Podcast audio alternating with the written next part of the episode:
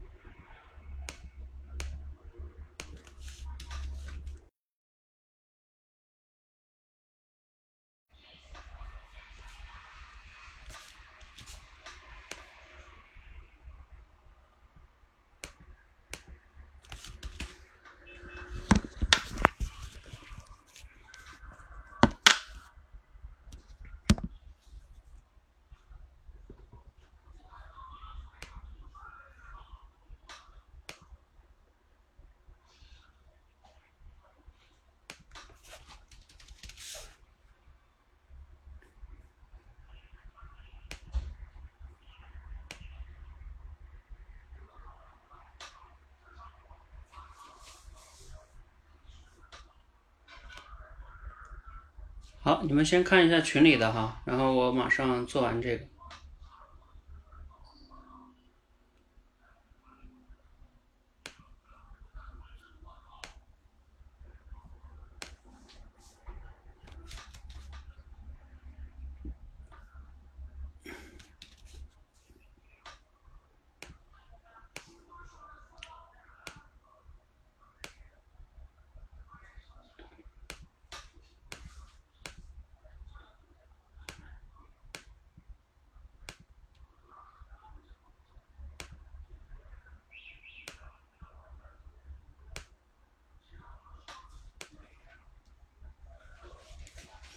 那你就发群里边先，一样的。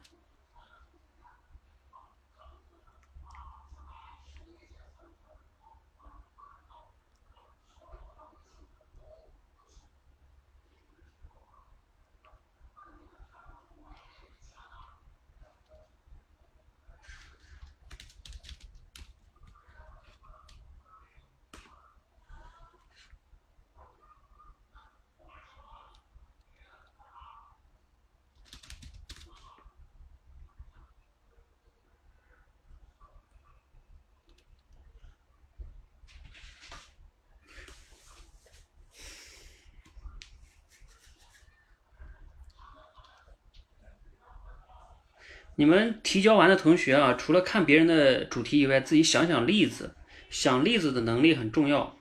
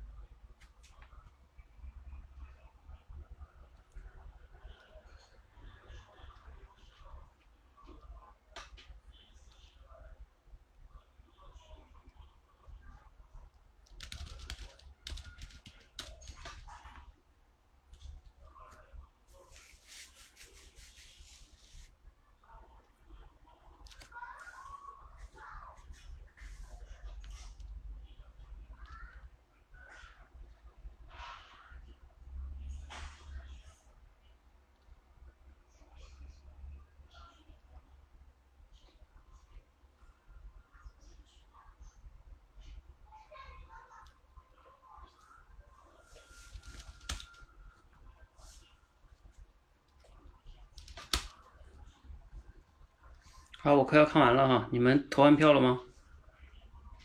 哦，错了是吧？没让你们投票哈。哎呀，要不然算了吧，咱们今天不投票了吧？我们就讨论一下吧。哎，我忘给你们做了，你们怎么提不提醒我？我自己在这儿。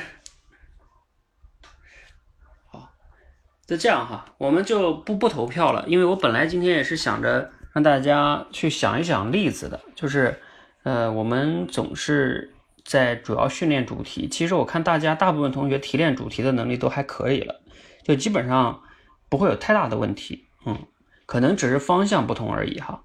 呃，那只是你们有些人可能想例子的能力啊，还是不够强。呃，我希望其实以后会专门做一个闯关课，专门刻意训练你们举例子的能力。就比如说你们今天写出这些主题，每一个主题都可以举一些啊你知道的或者看到的、了解到的例子。举例子的能力，你会发现这都是非常牛逼的一些作者啊，那个演讲演讲家呀，都是很擅长的哈。好，那我们来一个一个看一下吧。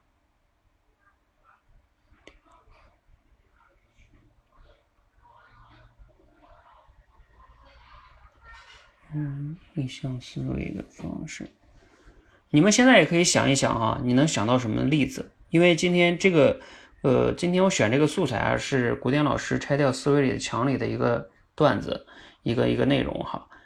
所以呢，我觉得其实还不是特别难，大家应该一看也能知道大概是什么样的一个主题。然后这里边呢，古典老师还，呃，他在书中也讲了很多的例子哈，一会儿我都会给你们讲到。我就是想，就是说，你看一看哈，就是那些作者，啊，他是怎么用这样同样这一个故事啊，他用完了之后，他怎么得出的主题的？啊，你觉得难吗？那那那你看看大家写的嘛。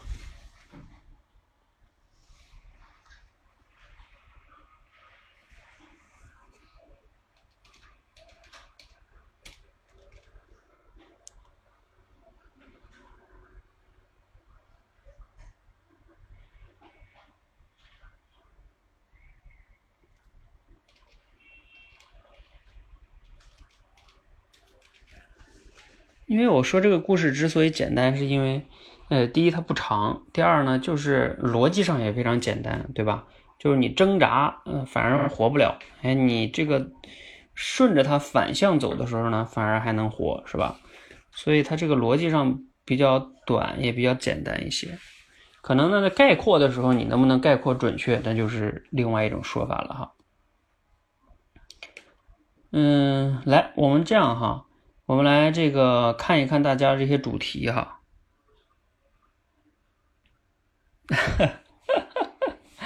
啊也不是啦，我今天都提醒大家了，就是说，嗯，不一定我今天出的那么难，因为坦诚的讲，有时候选一个就是特别不容易的，就是我们觉得深奥的故事啊，也这种素材啊也不容易。有时候我为了翻这个素材，可能都要找两本书在那来回翻看一看哦。嗯，所以你们有时候也要理解哈。我们这一周三四次，然后每天找故事，我们这些教练也不容易找故事。然后又要想实用性，要有启发性，是吧？嗯，这个，然后又不能太难，把大家难住。嗯，要不信你自己啊，哎，你们，我跟你们说啊，呃，不都说嘛，叫教是最好的学嘛。不信这样哈，你有时候把你自己换位，你把你当成教练，就是。呃，你自己去选一个故事，然后你设计一下，你可以在群内发起啊，呃，然后呢，你来主持是吧？点评，现场点评，你可以感受一下。其实这个很锻炼人的哈，因为你的思维要快，然后你要去判断故事啊什么什么的哈。啊，为什么有时候说就是当主持人也好，当教练也好，这个是对于你练口才、练思维都是一个。你要说有捷径，我觉得这就是捷径。对吧？因为他，呃，你生活中上哪找这种，呃，怎么说呢？就是让你使用这种那个场景吧。像丽儿他们呀，啊，我们这里边的很多教练，或者是做过主持人的同学，应该都比较有感触哈。好，我们来看一下哈，第一个同学提交的是许多写的哈，嗯，许多写的是我们用常规的思路去解决一个问题时，很可能因为没有了解到呃问题的本质而失败。来，你们感觉哈，这样吧，我们来一次这样的投票方式吧，因为今天就不是那种投票了哈。我刚才读完了第一个，你们觉得第一个好的可以打打一。好吧，呃，我们看看这个有几个同学觉得第一个好哈。然后呢，如果你觉得第一个有问题，你也可以就是连麦吧。比如说你说说，我觉得第一个其实他写的有问题，嗯，或者你觉你看这样不是好坏都有了吗？嗯。当我们用常规的思路去解决一个问题时，很可能是因为没有了解到问题的本质而失败。嗯。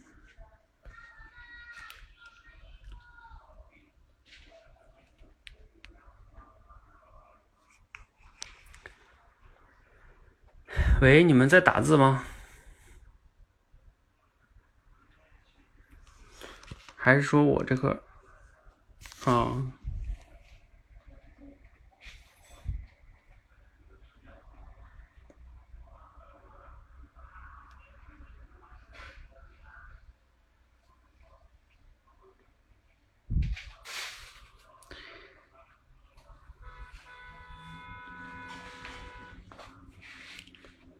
嗯，好，这个丽儿说，这个可能主要是在讲努力的方向哈。嗯，呃，对，这个故事呢，确实是主要的一个，大家可能大部分同学写的都是努力的方向的问题哈。嗯，但是呢，许多写这个呢，其实你仔细想想，倒也不并不是完全不行，因为你看这个人他为什么之所以就是说拼命的往上去努力挣扎呢？就是因为他不知道这个漩涡，它其实是一个，如果你要懂这个原理的话，那你不就，呃，不会这样了吗？我看后边还有一个同学写的，叫乐言同学写的也挺好的。第九个，他说在认知错误的情况下，一个人所做出的努力很可能与他的目的背道而驰。对，就是说，你看乐言这个也是这个意思，就是说，因为你的认知错了。啊，你觉得对啊？那我掉水里边当然要拼命往上游啊，对不对？但是你这个认知就是错的，所以导致了你你的方向错了，就是你对这个问题的认识就是错的。嗯，那那你看那个乐言概括的，我觉得挺好的，就是说一个人所做出的努力很可能与他的目的背道而驰啊。你比如说像这个啊，你看乐言还举了个例子啊，哎，我觉得乐言在吗？乐言同学挺好的。乐言举的例子是得了重病不去医院，却在那求神拜佛。你看这个例子，我觉得非常的合适啊，嗯，因为他认知错误嘛，他觉得求神拜佛就能让病好，在这个认知的指引下，那他就会去努力嘛，可能求完这个神就求那个神是吧？呃，佛不行了，他又求什么天主啊，什么主啊，神呐是吧？那那那那他这个努力也很努力啊，对吧？磕头烧香啊，舍钱，但是呢，很可能他的病也没有好，就是这个认知，它其实也是错误。认知决定了方向嘛？你还记你们还记得我讲的认知行动系统吗？你的目标其实也是由你的认知决定的。哎，这乐言同学是不是 学了我的认知行动系统啊？呃，所以许多这个，我觉得它本质上来说也还可以，当然这个表达上可能会呃有一点小问题啊。我们再来看第二个哈，面对危险，如果努力的方向错了。可能会无法摆脱危险，反之，如果有正确的方向，可能不需要花太多精力就能摆脱危险。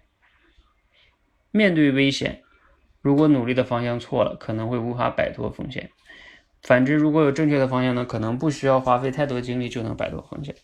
呃，这个是蒲公英同学写的哈，嗯，你们看了觉得有没有什么问题？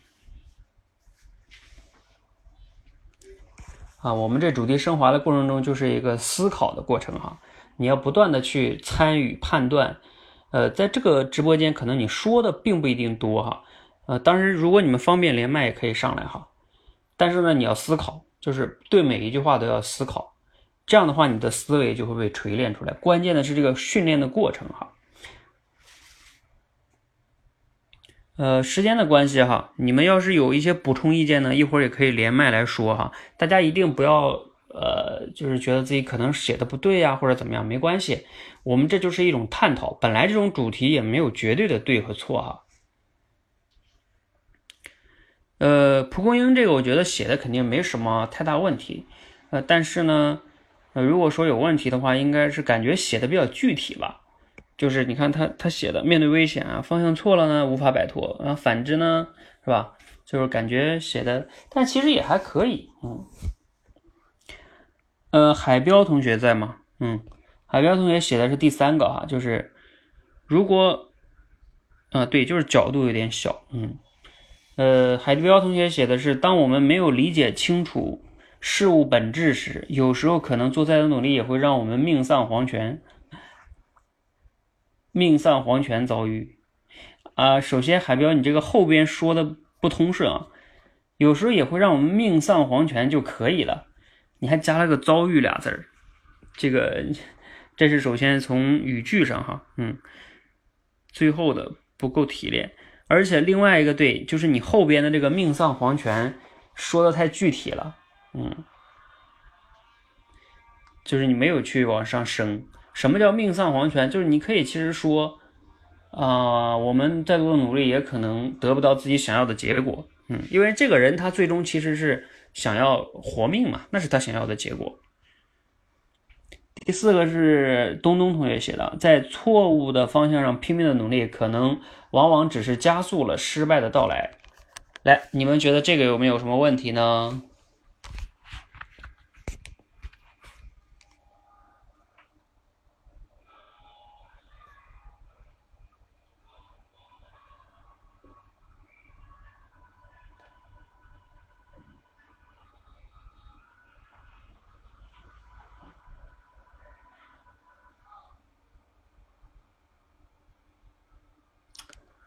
用尽全力向岸边游。两分钟后，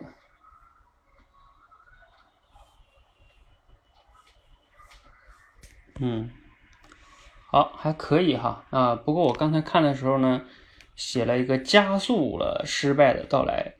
这个加速倒也还行。我刚才又看了一下故事哈，这故事里边也有提到说，呃，他他因为拼尽全力嘛，在那游，所以他就会他的力量就会耗尽，然后被吸入底部。然后就完蛋了，所以也算是加速了，是吧？嗯。然后这个东东同学还举了个例子啊，东东同学举的例子是在沼泽里拼命挣扎，却越陷越深，呃，比较符合吧？你们好多同学都没举例子啊。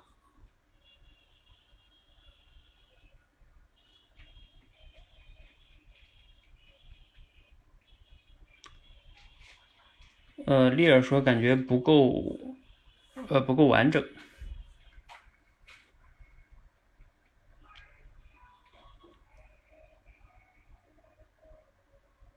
还行吧。应该如何？那是啥意思？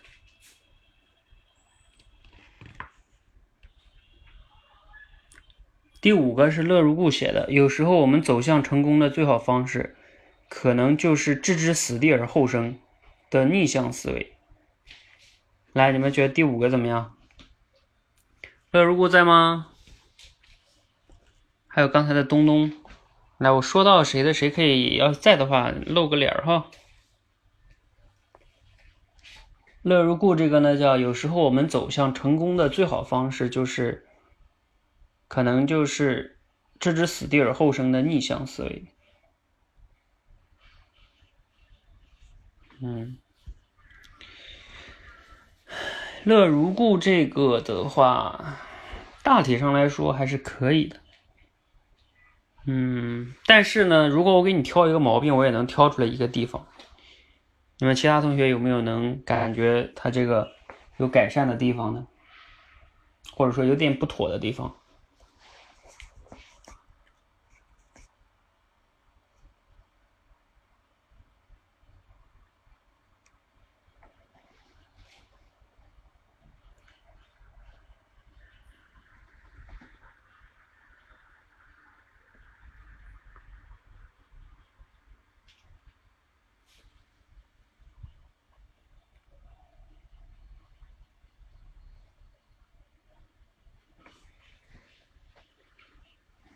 嗯，丽儿还在说上一个哈。嗯，对。嗯，但是因为有时候主题嘛，它可能没有。当然，你要是能把完整的概括出来更好。嗯，因为它就是从那个反面写的嘛。因为一件事儿，你也可以从正面去看，也可以从反面去看，对吧？所以就是刚才东东那个就也还也还行啊。不过东东你也可以参考一下丽尔说的建议哈。然后乐如故这个呢，我稍微说一下，我觉得啊，就是他那个用的那个词叫“置之死地而后生”。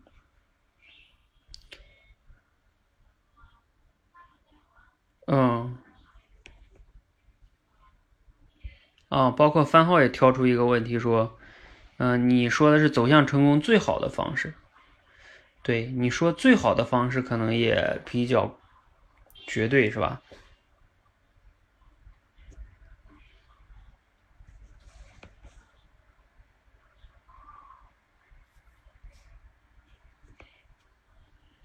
就是还有一个我刚才说那个置之死地而后生，其实。嗯，在这个里边，它并不是那个置之死地而后生。你们还记得我们在主题生化观里面有一个那个就是孤岛求生吗？就是那个人要死了，然后他就喝喝那个海水去了，是吧？然后那个是就是他那真是置之死地而后生，反正也要死了，对不对？啊，死就死吧。嗯，他那种是置之死地而后生了。呃，但是你像这里边的话，其实故事想表达的是说，不是说你就放弃吧？不是的，他说的是。你要是懂得这个漩涡的这个原理的话，你其实就应该不用原来不能往上游，还是方向的问题。它不是置之死地而后生。包括这个乐如故说之前篮球比赛那个，呃，也不是置之死地而后生。篮球比赛那个其实它跟这个就比较像，我觉得就是这个故事，因为篮球比赛那个也是，他如果。就是不往对方篮里边投分的话，他不可能赢，因为他不往那个留言篮里投分，他就一定会淘汰出局。他只要是那么投，他还有可能会赢。就是这里边其实涉及到一个逻辑推理的问题，他是有对这个本质分析的，对吧？他是一个清醒的认识了之后做的选择。你比如说像那个孤岛求生那个故事。那个人他并不是分析了了，他就是说死就死吧，对不对啊？那不一样。呃，我们再来看这个海标同学说的啊，我们突发灾祸时，如果凭感觉做一件事，可能会让自己失去性命。嗯，海标，你这个呢，肯定，嗯，可以倒也可以哈，但是就是你这个问题呢，就是主要是说的比较具体。呃，海标你应该也看到了，对不对？跟其他同学同样的那个横向参考，你看你说的就是，就基本上在描述这个故事啊，就是什么叫描述呢？描述就是说，你基本上是在这个这故事里边也是个灾祸呀，对吧？然后你凭感觉啊，然后失去性命啊，都是这个故事里边主人公正在发生的事情。什么叫主题升华呢？就是 你看我们这里边从。呃，灾祸你可以把它升华为，嗯，那你就是遇到了一个困难或者挑战，是吧？然后呢，它这里边这个凭感觉，或者说，那你就是说他用常规的方式啊，或者说凭经验，是吧？然后，如果我们能换一个方向努力啊，等等这些，那它就是升华了嘛，嗯，就是你要知道，其实升华就是这个意思啊。那为什么要练这个呢？你看所有作者不都是这样的吗？一会儿我给你讲讲古典老师用这个故事到底讲了什么哈。下一个是木屋写的哈。他说：“有些时候遇到困难，自己认为的目标也许是错的。”呃，这个木屋，这个我就直接说了哈。木屋在吗？你这个呢，就是主要的是问题在于目标，你用目标用的不准确吧？因为这里边你说目标能错吗？比如说啊，当然你要说他，呃，他往上边逃生这个目标是错的，倒也可以。但是问题是。嗯，我也可以理解为他的目标往上，他的目标也是逃生啊。他的目标逃生本身没有错，错的是他的方向跟手段。呃，在这里我多说一句，就是，呃，我们在那个目标管理里面经常会讲一个，就是很多人会用，呃，就是为了某一个手段而忘记了当时的目标是什么，就会被手段所绑架。呃，比如说像什么呢？呃，包括你们像你们想做一件事，包括你们在我们这练口才，有时候练主题升华都有这种心态，就是你们总是会陷入到，哎，我这个东西好不好啊？啊，我这个主题不好，我是不是丢人啊？然后，呃，我是不是太笨了呀？就是你要知道，其实我们通过主题升华，它这都是个手段，它练的是你的一个思维归纳推理的能力。你其实好不好，在我们这一起分析的过程中，这个过程，这个手段其实是为了达成你的目的的，而你那个手段智取的今天你好不好，那并不重要啊。有的人就是被目手段给给给限制住了哈，嗯，好，所以这个木屋你这个是有这个问题哈。然后第八个就是有时候我们拼命努力却看不到成效，有可能是努力的方向错了，呃，也许有时候放松下来。就能回到正轨，问题自然就解决了。嗯，呃，首先这个晴朗这个，来，你们觉得晴朗这个有什么问题？第八个。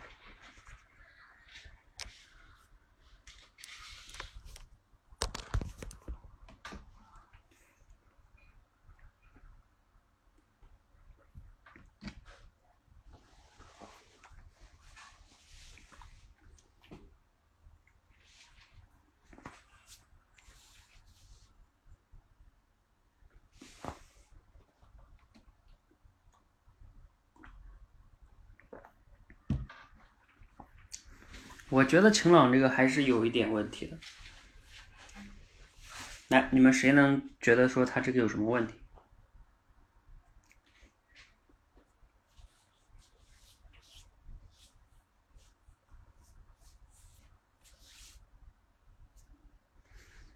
嗯，海彪同学说，以问题最后没有解决。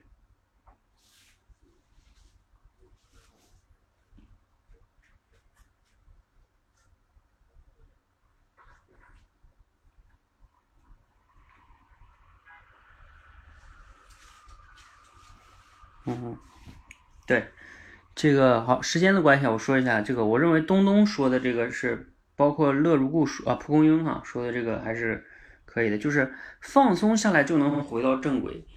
呃，这个我觉得是不准确的哈，因为这个故事它不是说让你放松下来啊，嗯，危机来了，没事，你放松，不不紧张，不紧张，你不紧张，你就像你掉河里边了，你你不紧张，你也会沉下去的，对不对？就是说。他这个故事是告诉你，你你那个他那个拼命的努力的方向是错了啊！你你要是不懂这个，他讲的是这个原理啊。如果你真的是掉一个那种河里了，对吧？你又不会游泳，然后你又说啊放松放松，或者前面老虎危险来了，对不对？你还在那放松放松，你只能是死掉啊！你放松并不是解决这个问题的根本根本的这个解决之道，对吧？我幽默吗？没有吧。然后我们再来看第九个哈，就是在认啊，第九个我刚才说了啊，乐言的哈，乐言在吗？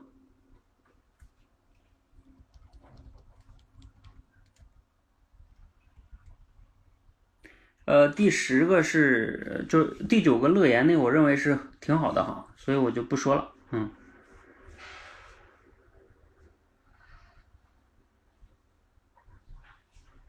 第十个是有时候看似做出妥协或者放弃，却可能恰恰是救了自己。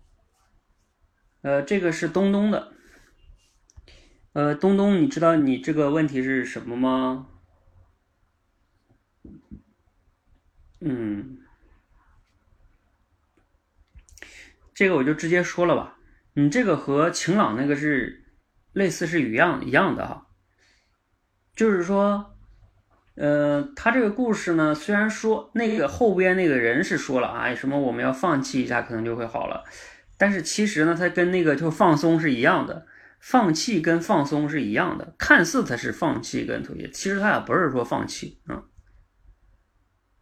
对，就跟那个放松是一个问题啊。然后第十一个是于之道写的，叫如果一个人努力的方向错误，即使再怎么努力也无济于事。呃，于知道，你知道你这个什么问题吗？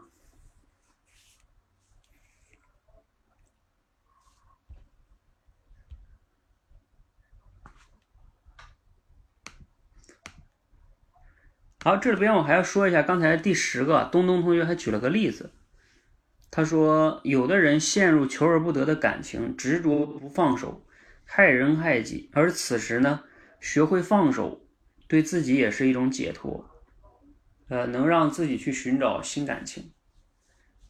我觉得这个也还，嗯，那但是啊，东东同学啊，如果你你举的是这个例子的话。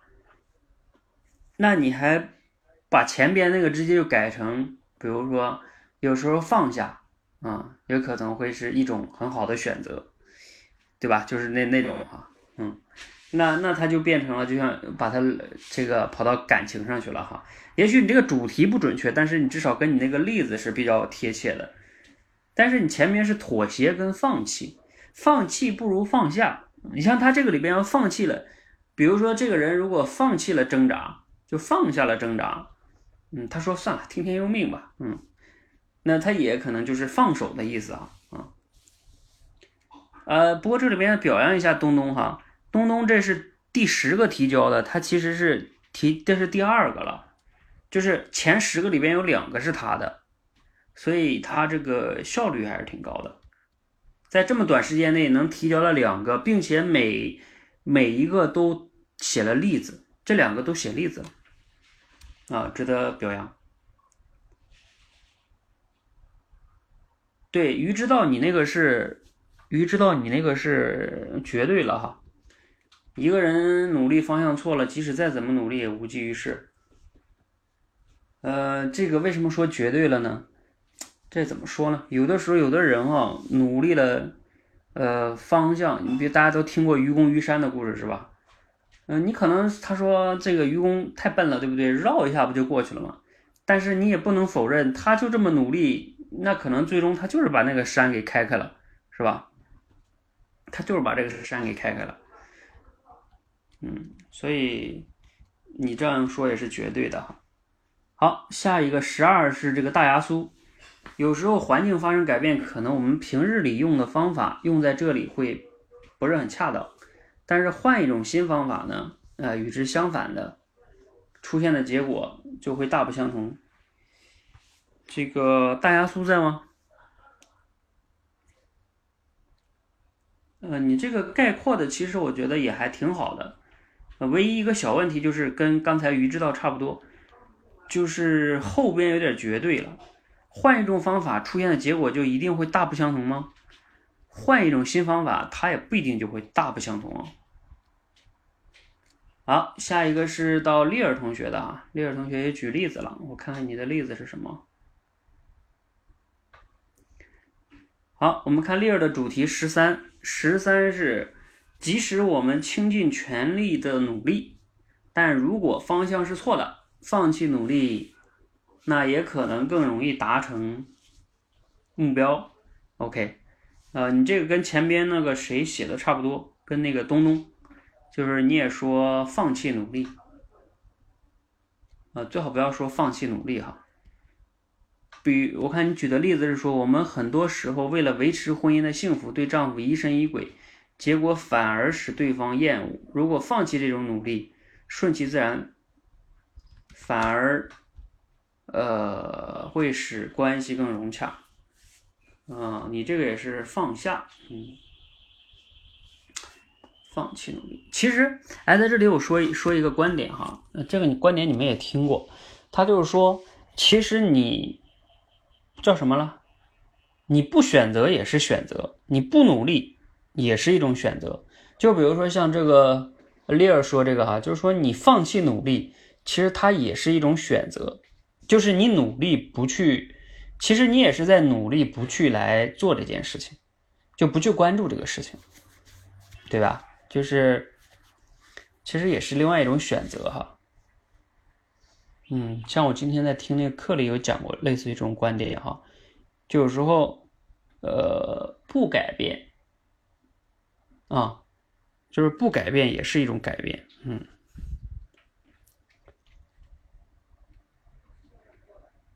我们再来看十四啊，十四是海标写的，哎，海标也写俩呀，前面还有一个。海标写，有时候我们遇到灾难如果仅用常识去解决，也可能会生命危险。耶，这海彪同学，你这两个人不是一样的吗？只是你把感觉变成了常识，是不是？啊，你自己看看，你这基本上都没都都都一样，句式都是一样的。啊，你这需要换换思路啊，换思路。嗯，好，我们再来看十五哈。呃，十五是我们先不说哪同学写的，他就是说，很多时候方向不对，努力白费。啊，我我经常在我们那个入门关里讲这句话哈。呃，你们觉得就这么概括怎么样？方向不对，努力白费。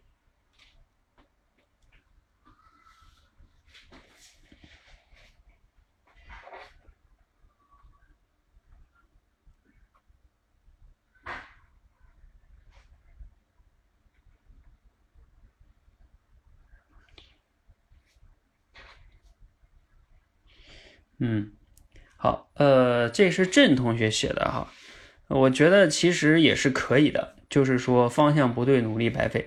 就是我想表达一个观点是说，有时候并不是说你写的字儿越多就一定是越好的。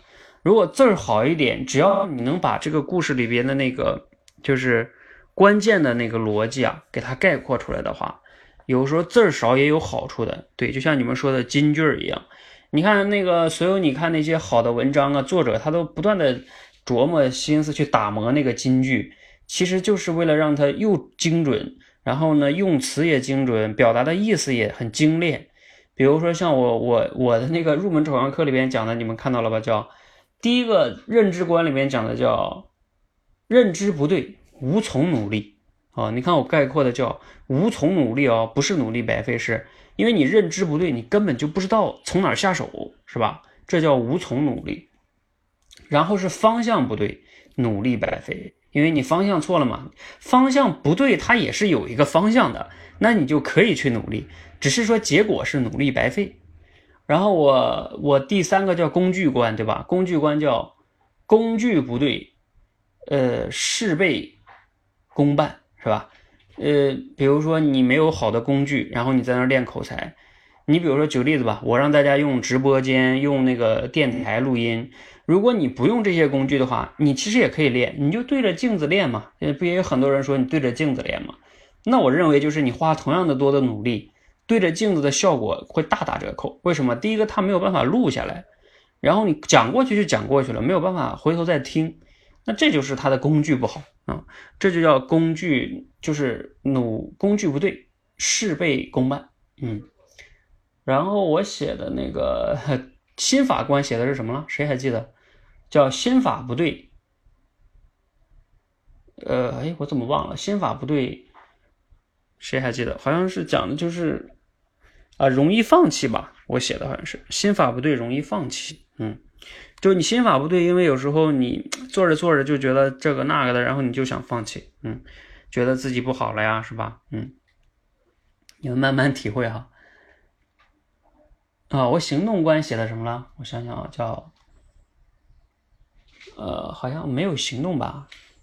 一切为零，好像是，忘了。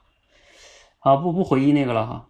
啊，就是希望你们也要记得哈，这个主题也是可以说的精炼一点的哈。我们再来看十六，十六是番号写的，叫努力也得用对方向。如果判断上出了问题，努力有可能也会更快的让你走向失败和死亡。嗯，这个我觉得没什么问题。嗯，然后番号举了个例子，就像练口才，呃，有的人去练一些绕口令，有的人去练一些绕口令，或者是。去锻炼嘴皮子，可是真正去讲话的时候却没有自己的思考，思想可能只是白努力，而且可能只是换到了自己更加失去信心。啊，这个番号说这个例子是我经常讲的，对吧？有好多人在那朗读啊，什么练，就是绕口令啊，在那儿，我这些东西我并不是说对口才完全没有用哈。就是如果你没有练最口才最本质的这个思想和口脑协调的话，其他那些都是无关痛痒，那些东西只能锦上添花，它没有办法雪中送炭，哼，就这个意思。好，最后一个哈是素心写的，叫如如果用逆向思维的方式去解决，呃，解决难于解决的问题，或许能让我们想到，嗯，得到想要的结果。嗯，逆向思维，逆向思维在这里呢，倒也还行，嗯，也还行哈。好，由于时间的关系啊，我们就不给大家再解读了。你们有疑问可以再提问。然后我要留点时间，就是讲一讲胡蝶老师在这个书中，他用这个故事在讲什么哈。嗯，因为胡蝶老师，我可以，你们有这本书的，你们可以自己回去翻哈。这个故事在第三章，呃，第六十一页，第三章第六十一页。然后呢，古典老师用这个呢，当然讲的也是。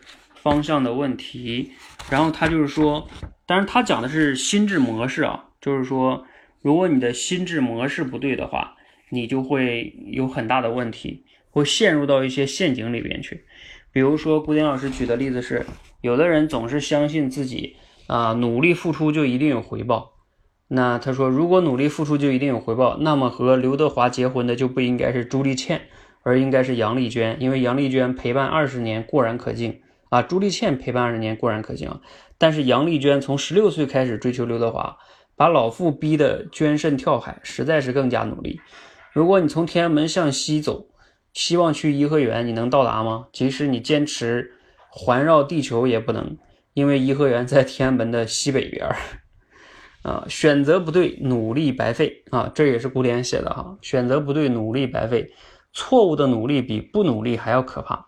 每个人都要都需要给自己未来一个大的方向，呃，这是古典老师举的一个例子，就是说叫努力付出，他一定就有回报吗？他这也算是个举个例子啊。然后下边有具体的，他后边还有啊，他举了好几个维度的例子，还有一个是每个人都要给自己做一个长远的职业规划，并且制定的详细的计划。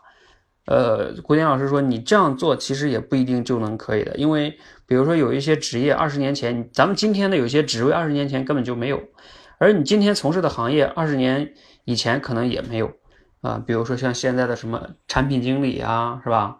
呃，很多东西这以前都没这岗位。比如说像我此刻这个职位，互联网口才培训师，请问以前有吗？对吧？以前确实有培训，就是。口才培训师吧，像卡耐基他们，但是没有人坐在家里这么给人，对吧？训练口才好。然后你看这里边，古典老师还举了一个例子，叫“只要是金子总会发光”。有的人他相信这样一个一个逻辑，就跟那个水一样的嘛，在在水里边，他他就相信往上游就能游出去，这都是一个你的心智模式。那古典老师说也是这样的，你的金子它也不一定就一定会发光的。啊，后边古典老师有讲到说，呃，这个已经不是三顾茅庐的时代了，今天是诸葛亮也是需要博客、微博影响力的，呃，就是哪怕你是诸葛亮，你也别等着三顾茅庐了，你自己要弄点微博、微信啊，是吧？弄点影响力，自媒体吧，啊，所以今天这个时代，我为什么经常说让大家要能说出有影响力的话呢？其实就是要传播你的影响力，这个影响力不一定是天天就是什么讲什么演讲啊，什么口才啊，不一定的。比如说像你自己呃工作中的经验是吧？你能不能很好的传播出去呢？让别人知道你的价值呢？知道你的专业性呢？那你能不能成为一个更专业、更被更多市场认可的人呢？这都是哈，嗯，都是传播影响力。啊，还有一个非常常见的哈，就是第八个。古典老师说：“叫啊，我一旦找到了自己非常热爱的工作，我就绝不会像现在这样吊儿郎当的，我会全力以赴。不知道你们有人没有人躺枪哈？就是说你在工作的过程中，有时候经常会这么想，就是说，哎，我我现在不怎么好好工作，是因为我还没找到我热爱的工作。我要找到热爱工作，我就会全力以赴了。啊，发现没有？有的人就会有这种心理。”然后这里边呢，古典老师说，可能你这种想法就错了，因为什么？因为只有当你全力以赴投入的时候，你才会在工作中获得快乐，而不是你你一直要找一个你热爱的工作。呃，今天我听那课里边那个老师也讲到了，他说，有的人不断的换工作，其实你以为你在找一个你喜欢的工作，其实你不断的换工作这件事儿，这个思维模式本身就是你的一个行为模式。其实你一直干的事儿都是一样的，只是工作换了，但是你一直在用换工作、换工作、换工作的方式在希望解决你的职业问题，而你其实一直在用你的熟悉的方式，就是干着不爽了我就换，干着不爽了我就换。其实呢，你一直在你的舒适区里边，就是你你这样也找不着你你什么热爱的工作哈。哎，类似于都是这样的哈，嗯。跳游泳池，嗯，好啊，不知道大家还能不能想到什么例子哈？然后我们呃，古典老师这个书里边大概我也讲完了，嗯，他到这块就在讲拆掉思维的墙哈。然后你们还能不能想到什么例子？就关于今天这个故事给你带来的启发呀、思考啊，呃，要要是有方便的可以上来说两句哈，或者打字也行，打字不过太慢了。有人要上来表达的吗？机会难得哦。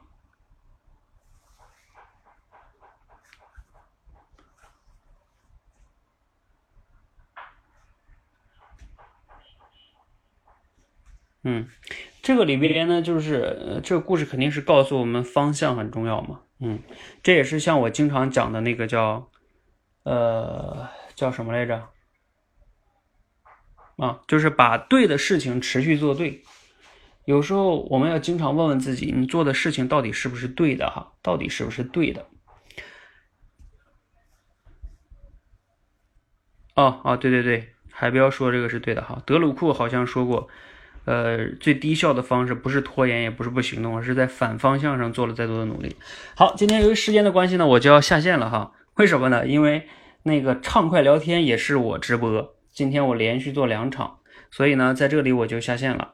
然后我一会儿要重新开直播间，啊，你们要是想要围观的呢，可以继续在这里哈。我要关掉，重新开。